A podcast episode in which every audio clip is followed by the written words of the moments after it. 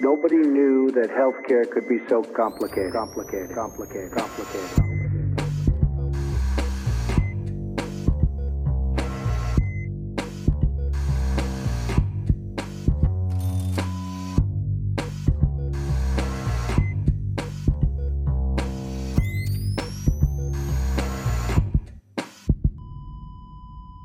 Salut und herzlich willkommen zu Gesundheit macht Politik mit einer weiteren Episode zur anstehenden Bundestagswahl. Aufnahmedatum für dieses Interview ist der 30. August.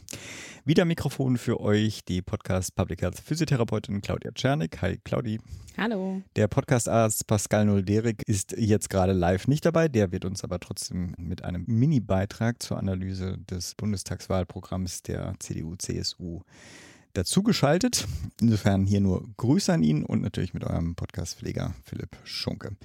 Ja, wir nähern uns ja der Bundestagswahl 2021 und wie ja schon kurz bei der Einführung dieser Miniserie erzählt, wollten wir statt der klassischen Repräsentantin, also Stichwort alte weiße Männer und Frauen, eine kleine Reihe mit den Vertreterinnen der Jugendorganisationen der Parteien zu den gesundheitspolitischen Plänen ihrer Parteien durchführen. Ziel ist, gleiche Fragen an alle zu stellen. Ihr werdet merken, auch in dieser Episode fällt es uns teilweise schwer, obwohl diesmal bin ich es nicht gewesen. Aber bevor wir mit dem Gespräch mit unserem heutigen Gast beginnen, erstmal der Pascal mit einer kurzen Zusammenfassung des Wahlprogramms der CDU-CSU. Heute sprechen wir mit Pascal Reddick von der, ist mir ja schon vom Namen her sehr sympathisch, von der Jungen Union, also dem äh, Jugendableger der CDU-CSU. Und bevor wir zum Interview springen, einen kurzen Einblick zum Wahlprogramm. Die CDU-CSU hat zumindest, ich weiß gar nicht, gibt es ein Bayern-Programm? Ich bin gar nicht sicher. Auf jeden Fall das gemeinsame Wahlprogramm, haben wir uns angeschaut, hat das zweitlängste Wahlprogramm mit dem Titel Das Programm für Stabilität und Erneuerung auf 140 Seiten mit 52.200 94 Zeichen findet sich das Wort Gesundheit zusammen mit dem FDP-Programm am seltensten im Verhältnis zur Zeichenzahl. Am häufigsten äh, taucht im Vergleich zu anderen Programmen zum Beispiel aber dafür das Wort Hilfsmittel auf. Und damit wir zur Entscheidungshilfe springen können, geht es jetzt zum Gespräch mit Pascal Reddick.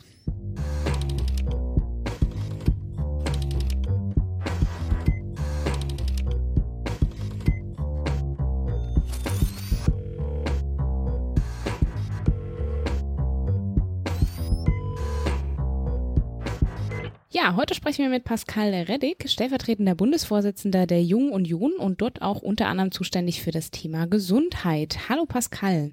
Hallo, danke für die Einladung. Hallo, sehr gern. Bevor wir zur Bundestagswahl direkt starten, in so zwei, drei Sätzen wollen wir von dir gerne noch wissen, warum und gerne auch wann hast du dich denn für die JU bzw. die CDU, CSU als politische Heimat entschieden und spielte die Gesundheitspolitik dabei denn schon eine Rolle? Also es ist ehrlich gesagt nicht so leicht, das in zwei, drei Sätzen ähm, zu Okay, erklären. du hast vier. Bin, Die große genau. Rede. Ja, darauf hatte ich mich jetzt eingestellt. Nee, ich bin jetzt seit insgesamt zehn Jahren Mitglied der Jungen Union, auch der CDU und mhm. bin also mit 16 beigetreten, relativ früh. Das war für mich eine Entscheidung. Ich war immer in der Schule auch schon total interessiert und ähm, habe mich dann in der CDU am ehesten wiedergefunden wegen dieser Mischung zwischen Eigenverantwortung und dem Zutrauen für den Einzelnen und dieser Verantwortung gegenüber der Gemeinschaft.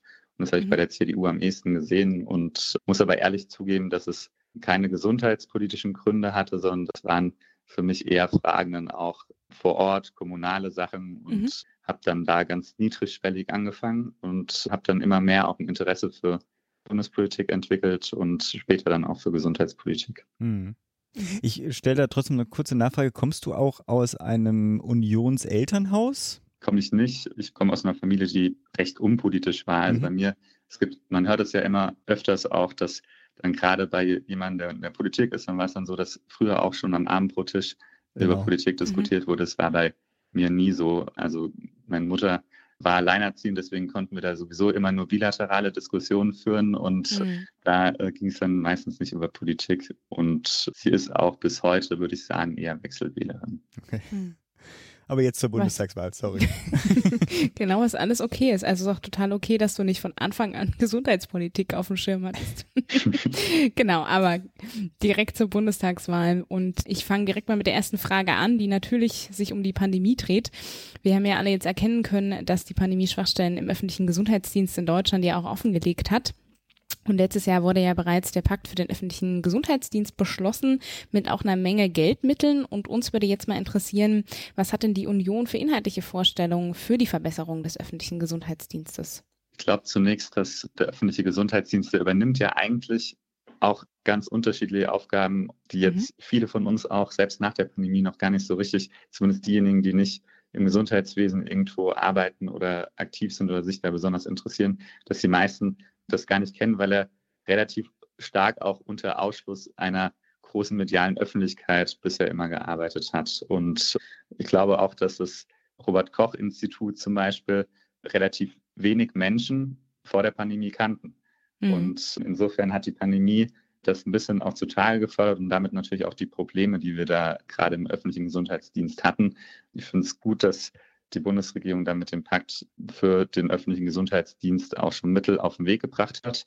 Aber es muss jetzt darum gehen, dass das auch schnell vor Ort umgesetzt wird, also dass mehr Personal gibt, schnellere Strukturen, dass auch der öffentliche Gesundheitsdienst viel schneller jetzt auch digitalisiert wird. Mhm. Das ist ja so das typische Beispiel, dass während der Pandemie teilweise Kontaktnachverfolgung über das Fax betrieben wurde oder durch einen Ausdruck oder dass die verschiedenen Systeme nicht zusammengepasst haben. Und da müssen wir viel, viel besser werden. Und vielleicht noch ein oder zwei weitere konkrete Punkte. Das RKI mhm. hat aus meiner Sicht in den letzten eineinhalb Jahren eine gute Arbeit geleistet. Wir wollen das auch weiter stärken und noch stärker auch zu einem öffentlichen Gesundheitsinstitut weiter ausbauen, das nicht nur wissenschaftlich arbeitet, sondern gerade auch in solchen Situationen, wo wir Gesundheitsgefahren für eine gesamte Bevölkerung haben, dass das RKI da auch besser noch die Länder und Kommunen unterstützen kann. Und mhm. wir haben ja auch gesehen, dass wir große Probleme bei dem Thema Kapazitäten, Notfallkapazitäten, Lagerhaltung hatten und äh, dass wir da künftig für Wirkstoffe, aber auch für bestimmte medizinische Mittel, die wir brauchen, eine bessere Lagerhaltung und äh, Notfallkapazitäten schaffen. Mhm. Das zieht ja jetzt fast schon über in die nächste Frage. Es waren ja schon einige Lehren aus der Pandemie, die gezogen wurden.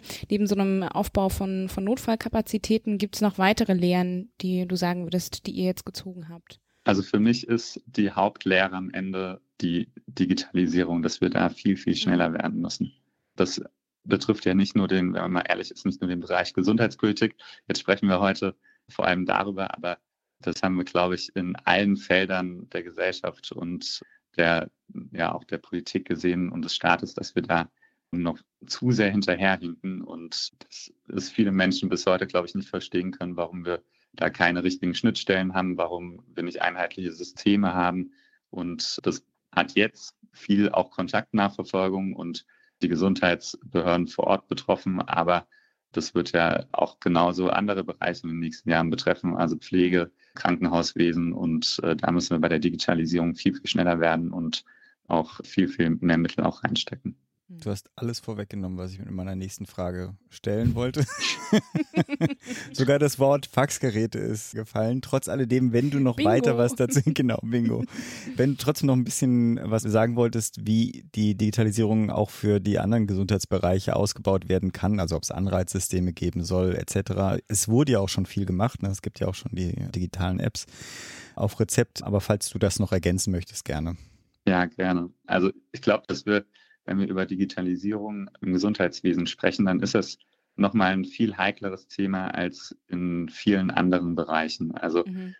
haben wir jetzt auch die Diskussion über Digitalisierung der Bildung zum Beispiel. Da wird es viel auch oder noch deutlich positiver wahrgenommen, als das häufig auch im Gesundheitswesen verknüpft ist. Wir haben ja in den letzten Jahren eine Situation erlebt, in dem gerade eine Sorge um fehlenden Datenschutz zum Beispiel oder mhm. die Datenschutzdebatten auch dazu geführt haben, dass wir bei der Digitalisierung, bei der Entwicklung da kaum vorangekommen sind. Also das beste Beispiel ist für mich immer die elektronische Patientenakte. Ich glaube, zumindest solange ich mich so richtig daran erinnern kann, wurde darüber diskutiert, das ist jetzt ein Erfolg, dass sie jetzt kommt und dass wir da zumindest weiter sind. Aber es zeigt, dass wir gerade bei der Digitalisierung extrem lange brauchen und äh, Prozesse haben, wo wir es immer austarieren müssen zwischen schneller bei der Digitalisierung werden und dem Datenschutz und natürlich auch einer berechtigten Sorge, dass die Privatsphäre geschützt werden muss und dass der mhm. Staat auch dafür zuständig ist. Mhm. Aber trotzdem glaube ich, dass wir da nicht so sehr restriktiv mehr sein müssen. Wir haben extrem hohe Datenschutzanforderungen Und ich würde mir wünschen, dass wir beim Datenschutz und bei Bürokratie im Gesundheitswesen auch ein bisschen was abbauen, damit wir da schneller werden. Wir wollen als, als CDU eine E-Health Roadmap entwickeln, digitale Gesundheit 2030, die sozusagen konkrete Handlungsempfehlungen und Felder auch beinhalten sollen, in welchen Bereichen wir mehr Digitalisierung für die Gesundheitsversorgung wollen bis 2030 und wie wir das konkret umsetzen. Also wirklich ein Fahrplan, an dem wir uns dann auch halten. Das betrifft die Pflege, Telemedizin, Warnsysteme in der Pflege, aber natürlich auch die Krankenhäuser an sich. Und da würde ich mir wünschen, dass wir in diesem Austarieren zwischen Datenschutz und Digitalisierung auch öfter mal der Digitalisierung und dem Innovativen ein bisschen den Vorzug geben. Claudi, bevor du weitermachst, dann fällt mir ein, wir machen ja so eine kleine Analyse, ist eigentlich viel zu viel gesagt. Was äh, wir machen, ist eine Stichwortauswertung der Wahlprogramme. Und da haben wir einfach geguckt, mhm. wie häufig kommt denn anteilsmäßig das Wort Gesundheit oder Pflege vor. Einfach sozusagen, um zu sehen, wie viel Wert oder Schwerpunkt die Parteien auf die jeweiligen Themen setzen. Mir fällt dabei auf, E-Health oder Telemedizin kam natürlich in unserer Analyse nicht vor, deswegen Asche auf unser Haupt. Aber Claudi, du darfst erstmal weitermachen. Das ist aber ein wichtiges Thema. Ne? Ja, eben, eben. Ich wollte aber auch nochmal zur Digitalisierung eine Nachfrage stellen. Es ist, also, ist mir einfach nochmal wichtig zu sagen, ne, dieses Abwägen haben wir jetzt sozusagen, oder du hattest angesprochen, Datenschutz und Digitalisierung. Aber es ist natürlich auch eine Frage, die Versorgung wird sich ja verändern, wenn sie zunehmend digitaler ist, wenn künstliche Intelligenzen zum Beispiel eine Pflege übernehmen oder Pflegerobotik. Also das finde ich immer nochmal wichtig an der Stelle. Und ich weiß nicht, also wenn du möchtest, kannst du auch gerne dazu nochmal einhaken, was sagen, sozusagen dieses, wie soll sich das verändern? Und da gibt es ja zum einen auch von größeren Bevölkerungsgruppen die Angst dieses Entmenschlichens, der ja eigentlich mhm. so nahen Care-Arbeit, ne, was Pflege, was sozusagen dieses Hands-on ist, die Versorgung, die Therapeutinnen, die ja wirklich direkt an den Patientinnen dran sind. Genau, also falls du magst, kannst du gerne was zu sagen. Ja, ich glaube, dass das auch eine Riesenherausforderung wird. Wir brauchen in der Pflege mehr Digitalisierung. Da gibt es ja auch Programme, 500 Millionen, gerade auch für die Robotik in der Pflege. Und das wird mit Sicherheit die Zukunft irgendwo auch sein, dass wir das unterstützend auch brauchen. Aber ich bin davon überzeugt, dass wir das auch immer nur unterstützend einsetzen werden. Es wird nie so sein, mhm. dass der Roboter irgendwo in einem Pflegeheim reinfährt und eine Arbeit erledigt zu 100 Prozent, die jetzt bisher eine Pflegerin oder ein Pfleger macht. Also mhm. da kann es um bestimmte Hilfstätigkeiten gehen. Da kann es auch, das finde ich noch viel wichtiger, gerade auch bei der häuslichen Pflege, dass man Warnsysteme hat und Erkennungssysteme, also dass jemand, der jetzt nicht eine 24-Stunden-Betreuung oder Pflege hat, mhm. dass dann schnell auch das System erkennt, der ist vielleicht umgekippt, der ist hingefallen oder kann nicht mehr aufstehen. So Sachen sind viel wichtiger und diese Angst davor, dass der Roboter am Ende was übernimmt, was bisher der Mensch macht, ähm, da müssen wir uns so ein bisschen frei machen, weil das auch niemanden am Ende glücklich machen wird. Das, wenn man sich ja mit Pflegerinnen und Pflegern unterhält, die sagen auch alle, die machen ihren Beruf ja nicht, kommen wir vielleicht später auch noch zu, weil sie dadurch reich werden, ähm, mhm. sondern weil ihnen der Beruf selbst total Spaß macht und weil sie darin auch eine Berufung sehen und weil mhm. sie sich gerne um Menschen kümmern wollen. Und diese menschliche Nähe, die da auch Pflege eine riesige Rolle spielt und die Zuwendung zu den Menschen, die, die brauchen wir unbedingt auch in der Zukunft, weil ich auch davon überzeugt bin, dass das auch dazu führt, dass jemand auch sich besser fühlt, dass er vielleicht auch gesünder ist, mhm. als wenn es nur durch Technik und Robotik wahrgenommen wird. Mhm. Ja, bleiben wir direkt mal sozusagen bei den Gesundheitsfachberufen. Für Philipp und mich als Berufsflüchtlinge, also Philipp aus der Pflege und mich aus der Physiotherapie, ist ja besonders auch die Frage interessant mit Blick jetzt auf das Wahlprogramm. Was plante die Union, um die Ausbildungs- und Arbeitsbedingungen in den Gesundheitsfachberufen zu verbessern? Ja, ich habe das euch beiden auch im Vorfeld gelesen, dass ihr Berufsflüchtlinge seid. Ähm, das ist Schöne Identitätszuschreibung. Immer, das ist natürlich immer individuell betrachtet sehr verständlich. In der Summe dann muss sich die Politik schon fragen, was, was dazu führt, mhm. dass es viele Menschen gibt, die da den Beruf ein paar Jahre ausüben, dann vielleicht auch, wenn sie Familie gegründet haben oder so woanders hingehen und sich beruflich nochmal neu umorientieren, weil das natürlich am Ende auch ein Problem für den gesamten Sektor ist. Mhm. Und ich glaube, dass die Pflege und die gesamten Gesundheitsfachberufe, das wird eine riesige Herausforderung auch für die nächste Legislaturperiode. Wir haben jetzt in den letzten Jahren ist das Thema Pflege ja immer mehr auch aufgekommen in, mhm. in, der öffentlichen Diskussion, was auch gut ist. Aber wir sind noch nicht so weit, dass wir die Lösung oder zumindest Ansätze präsentiert haben, die tatsächlich den jetzigen Status quo auch besser machen. Also mhm. Wir brauchen, wir haben viel ja auch zum Beispiel über das Thema Zahl der Pflegekräfte diskutiert. Mhm. Und ich glaube, dass wir da vor einem riesigen Dilemma stehen, weil wir brauchen mehr Pflegerinnen und Pfleger. Wir kriegen mhm. aber, glaube ich, nur mehr Pflegerinnen und Pfleger, wenn wir auch bessere Arbeitsbedingungen haben. Mhm. Aber für das ist irgendwie. Ja, so ein bisschen Huhn- und Ei-Diskussion, ne? Was, wo greift man am Anfang an, ne? Aber was denkst du, warum gibt es da noch nicht so Lösungen? Also ich meine, es gibt ja viele Initiativen oder Stiftungen, die sich da Gedanken gemacht haben, was kann besser sein oder auch Forderungskataloge, die ja rausgekommen sind. Was braucht es? Wo kann gedreht werden? An welchen Schrauben? Was denkst du, warum ist das noch nicht umgesetzt? Also ganz wichtig ist, finde ich, dass wir äh, die Arbeitsbedingungen in der Pflege verbessern, also Bürokratie da reduzieren, gerade was Pflegedokumentationen so angeht. Jeder, der in die Pflege geht, der macht es ja nicht, damit er irgendwelche Formulare ausfüllt, sondern will Zeit auch für die Patienten haben. Und äh, hinzu kommt, dass die zeitliche Gestaltung auch, die man persönlich hat, durch so einen Beruf extrem ja auch eingeschränkt wird, durch Dienstpläne, die sich verändern, äh, dadurch, dass die Arbeitszeitmodelle jetzt nicht unbedingt attraktiv sind, wenn man noch eine Familie hat, wenn man mhm. irgendwo in der Pflege arbeitet, wo 24 Stunden auch Betreuungs- oder Schichten sind. Das heißt, dass man auch Nachtschichten hat. Und da müssen wir flexibler werden. Da brauchen wir auch eine verlässlichere Gestaltung der Dienstpläne. Das ist ganz wichtig. Das würde ich mir auch wünschen jetzt für die Legislatur, dass wir das angehen. Also verlässlichere Dienstpläne und eine flexiblere Arbeitszeitgestaltung. Aber ich weiß, dass wir das nur hinbekommen, wenn wir auch mehr Pflegerinnen und Pfleger haben. Und ja, dafür brauchen wir die hm. besseren Arbeitsbedingungen. Also das ist wirklich hm. die Henne-Ei-Diskussion. Aber das ist, finde ich, der erste Punkt, wo wir ansetzen müssen, das ähm, noch deutlich attraktiver machen und danach vor allem auch bei der Ausbildung ansetzen. Mhm. Das erinnert mich auch gerade an einen Prof, also ich habe ja dann auch Gesundheitswissenschaften studiert, den ich hatte und der meinte, der Dienstplan ist eines der komplexesten Probleme der Pflege. also wenn man einen Nobelpreis gewinnen will, der entwickelt da mal einen super Dienstplan, ja, glaub, der alles abdeckt. Ne? Also das ist Das ist wahrscheinlich, den selbst zu erstellen, da beneide ich niemanden. ähm, hm. Aber Philipp, du kennst es ja dann auch hm. äh, gut, wenn man dann äh, kurzfristig nochmal wieder, wenn man Pläne hat und dann doch wieder einspringen muss. Das ist zwar in anderen Berufen auch häufig so, aber gerade auch wenn es Nachtschichten und so weiter betrifft, dann schränkt es das Familienleben auch total ein und dann fragt man sich am Ende, ob man das alles noch so hinbekommt, ob es das Richtige ist. Und insofern glaube ich, dass das wirklich ein Ansatzpunkt ist, wo wir eine viel hm. größere Verlässlichkeit auch für die Pflegekräfte schaffen müssen. Hm. Aber ich meine, das ist ja nur ein Punkt. Ne? Es gibt ja, wie du ja gerade angesprochen hast, ganz viele weitere Berufe, die ja auch dieses Schichtsystem haben, Nachtschichtsystem haben und so. Ja. Ist ja dann immer die Frage auch, ne, was, was stecke ich selber auch zurück? Und das ist ja auch ein großer Punkt. Es macht ja auch was mit meiner eigenen Gesundheit, ne, als Pflegekraft, ja. wenn ich sozusagen dann immer extra Schichten schieben muss.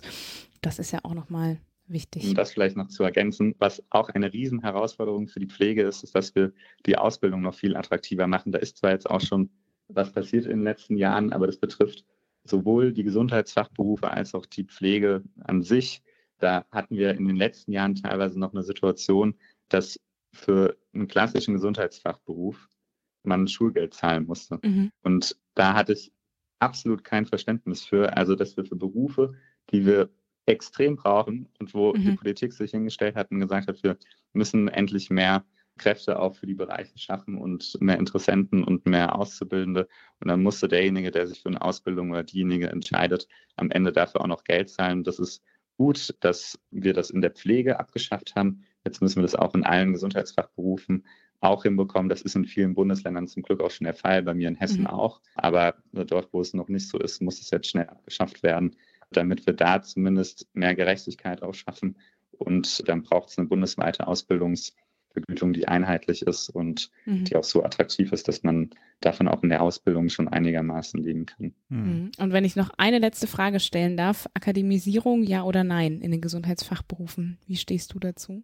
Ich muss sagen, ich bin bei dem Thema etwas zwiegespalten. Ich finde, mhm.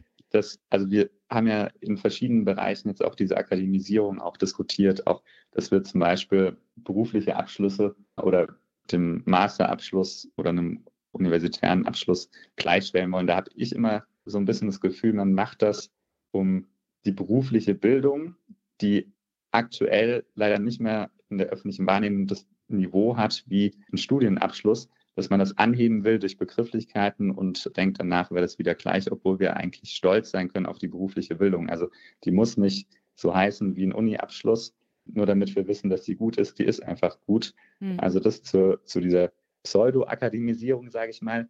Die richtige Akademisierung in den Gesundheits-, im Gesundheitsbereich finde ich an sich richtig, weil es ja auch attraktiver ist, wenn man dann auch noch ein Studium zusätzlich machen kann. Denkt da auch zum Beispiel an Hebammen, die ja auch jetzt mhm. gibt, gerade bei mir auch in der Nähe ein Projekt, wo eine Hochschule mit, mit Krankenhäusern hier vor Ort auch zusammenarbeitet. Und das macht das für viele Menschen aktuell einfach attraktiver, wenn man die Möglichkeit hat, das auch im Studium auszuweiten. Auch wenn ich da eigentlich der Überzeugung bin, dass wir an sich auch einfach die berufliche Ausbildung noch viel attraktiver machen müssen, weil es auch was Tolles ist und äh, am Ende auch nicht jeder studiert haben muss. Mhm. Und da müssen wir wieder hinkommen. Ja, genau. Aber es ist ja viel auch die Frage, ne, wie, wie ist, sorry, das ist mein Thema, da muss ich nochmal einhaken. Ja, darfst du auch gleich. Ich will nur unsere Hörerin darauf hinweisen, dass ich mich bei der letzten Aufnahme mit dem Nemi Ali von der FDP schlecht gefühlt habe, weil ich eine Frage unabhängig von unserem Fragenkatalog gestellt habe. Klammer auf, wir wollten nämlich allen die gleiche Frage stellen, ja. Und zwar die Bürgerversicherung und aber Freestyle mal weiter. Ich bin gespannt, was noch kommt. Nein, ich möchte gar nichts, ich möchte gar nichts fragen. Ich möchte nur was hinzufügen, dass es ja die große Frage ist, ne? Nicht welch, also natürlich ist es wichtig, welcher Abschluss steht dahinter und ich bin auch ganz bei dir, nicht jeder muss studieren, um toll zu sein, so, dass da vielleicht ja gewissermaßen ein verschobenes Bild herrscht. Aber mir ist ganz wichtig zu sagen, dass es ja darum geht, wie sind die Ausbildung beziehungsweise das Studium gestaltet. Also lerne ich einfach nur, was im Buch steht und reflektiere das nicht oder bilde ich wirklich an der Hochschule reflektierte Praktikerinnen aus. Das ist ja viel mehr die Frage, finde ich, sollte auf den Inhalt gelegt werden, als jetzt sich da ja. ne, über diese Abschlüsse zu streiten. Aber natürlich auch die Abschlüsse jetzt im internationalen Vergleich, die machen ja dann auch oft was aus, ne? Also erweitern da zum Beispiel nochmal die Möglichkeiten. Aber dabei will ich es jetzt auch das belassen, Philipp. du darfst. Ich, ich, ich, könnte jetzt auch noch was ergänzen, aber das. Darfst du? Nee, du darfst. Also, Entschuldigung, du bist ja auf jeden nicht. Fall da, du, bei dir gibt es keine Kritik. Okay. Nee, ich, ich kann dir nur voll und ganz zustimmen und sehe das genauso. Also, bin, bin da überzeugt, dass es auch Mehrwert schaffen kann. Ähm, aber es muss dann am Ende halt auch gut sein und äh, gut ausgestaltet sein. Es bringt nichts, wenn wir dann ganz äh, tolle Akademikerinnen und Akademiker schaffen, die in der Theorie sehr gut erklären können, wie man Menschen zu pflegen hat und wie das funktioniert, aber das in der Praxis gar nicht mehr richtig können. Also da brauchen wir, glaube ich, weiterhin Theorie und Praxis. Ja, das ist auch nicht Ziel der Akademisierung. Gut. Sorry. Vielleicht sollten wir uns nochmal wir werden noch mal zu einem anderen Termin treffen. Genau. wir haben nämlich einen Nicht-Gesundheitsfachberufsflüchtling bei uns in der Reihe. Der ist zwar jetzt heute nicht dabei, aber Pascal ist ja praktizierender Arzt und den interessiert, ob denn die Union Ansätze zur der Verbesserung der ärztlichen Tätigkeit hat. Ja, haben wir natürlich auch. Also es geht im Gesundheitswesen ja auch immer um das Zusammenspiel zwischen den Akteuren und da spielen die niedergelassenen Ärzte, aber auch die in den Krankenhäusern natürlich eine große Rolle. Und auch da, ich habe es eben auch kurz beim Thema Pflege angesprochen, ein riesiges Thema, wo wir als Union auch dran wollen, ist generell in allen Bereichen, aber auch im Gesundheitswesen bei den Ärzten das Thema Bürokratie, das einfach enorm zugenommen hat in den letzten Jahren. Es gibt ja auch Befragungen und Studien, die ergeben, dass ein ganz großer Teil der Ärzte das Gefühl hat, dass die Bürokratie oder die Vorschriften, die Formulare, die sie ausfüllen müssen, in den letzten Jahren viel mehr geworden sind. Auch mhm. durch die Digitalisierung übrigens, wo man eigentlich denkt, dass das ja dazu führen müsste, dass Formulare, Dokumente eher ein bisschen reduziert werden. Also hatte einen gegenteiligen Effekt. Und dass ein Großteil der Ärzte sagt, dass sie mindestens einen Tag, also der niedergelassenen Ärzte, äh, mindestens eine Stunde am Tag mit Formularen und Dokumenten sich damit beschäftigt und zubringt. Und das ist eigentlich auch nicht das, was wir wollen, sondern wir wollen ja, dass Zeit für die Patienten ist.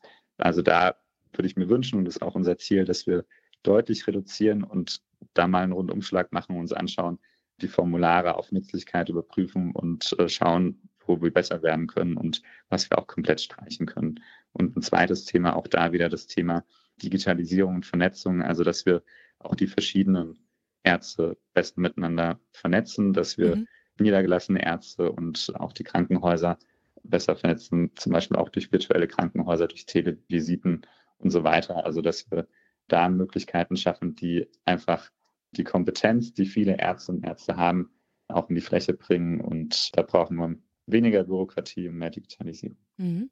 Jetzt ist eigentlich auch die perfekte Überleitung zur nächsten Frage schon, denn da soll es nochmal um die Sektoren gehen. Das deutsche Gesundheitswesen ist ja, auch wenn man es sich im internationalen Vergleich anschaut, besonders stark in Sektoren getrennt, ne? also ambulant, stationär. Und ähm, unsere Frage war jetzt, habt ihr Vorschläge, das zu verändern und auch, oder wollt ihr das überhaupt verändern? Seht ihr das als ein Problem an?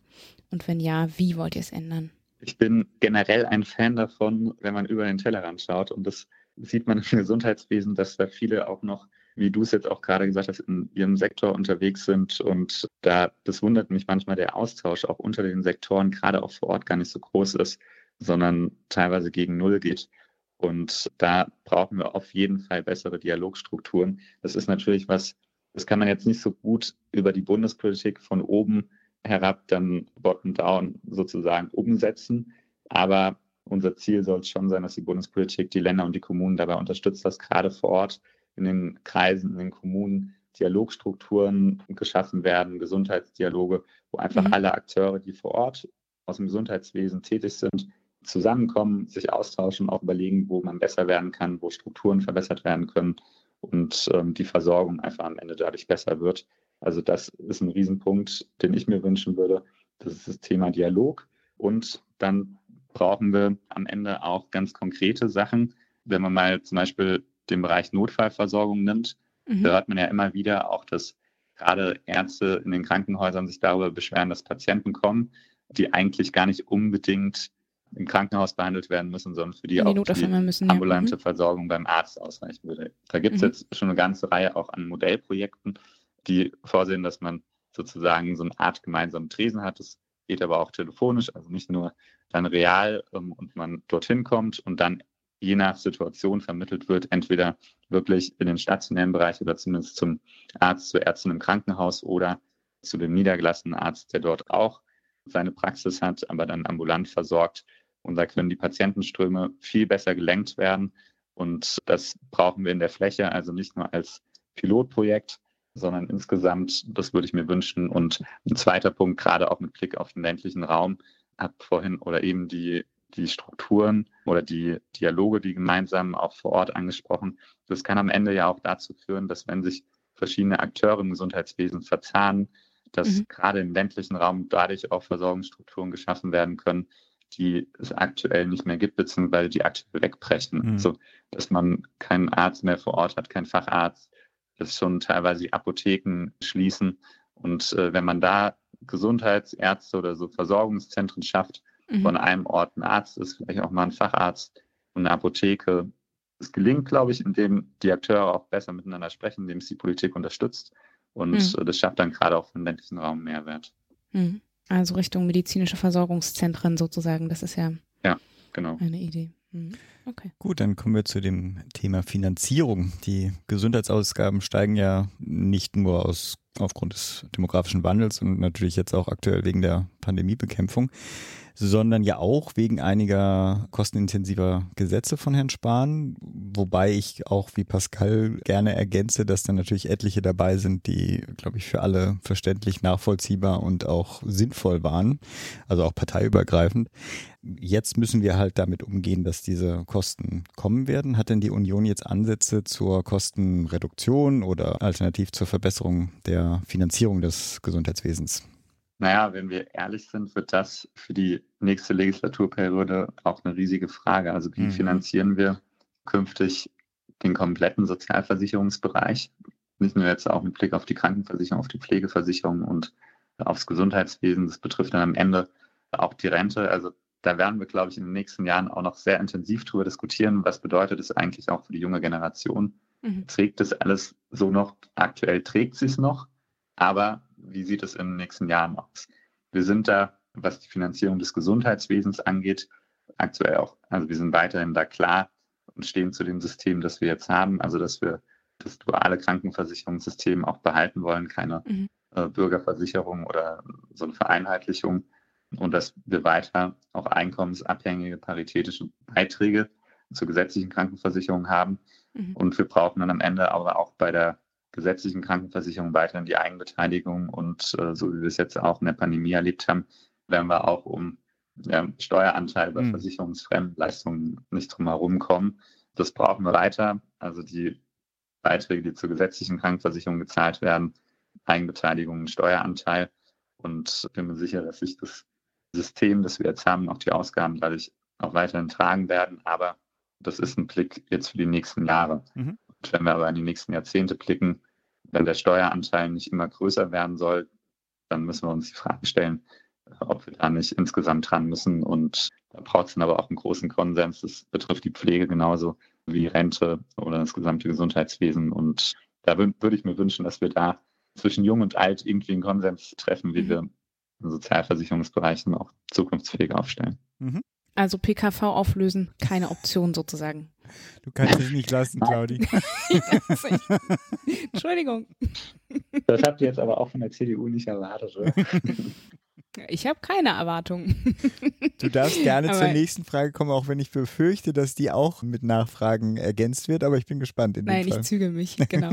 Meine nächste Frage bezieht sich auf den Health and All Policies Ansatz, wo ich ein großer Fan davon bin. Das ist ja sozusagen, was sich dahinter verbirgt, ist diese Grundannahme, dass ja jede politische Entscheidung auch eine für oder eben gegen Gesundheit ist und Gesundheit auch als Querschnittsthema in allen Politikfeldern im Idealfall verankert werden sollte.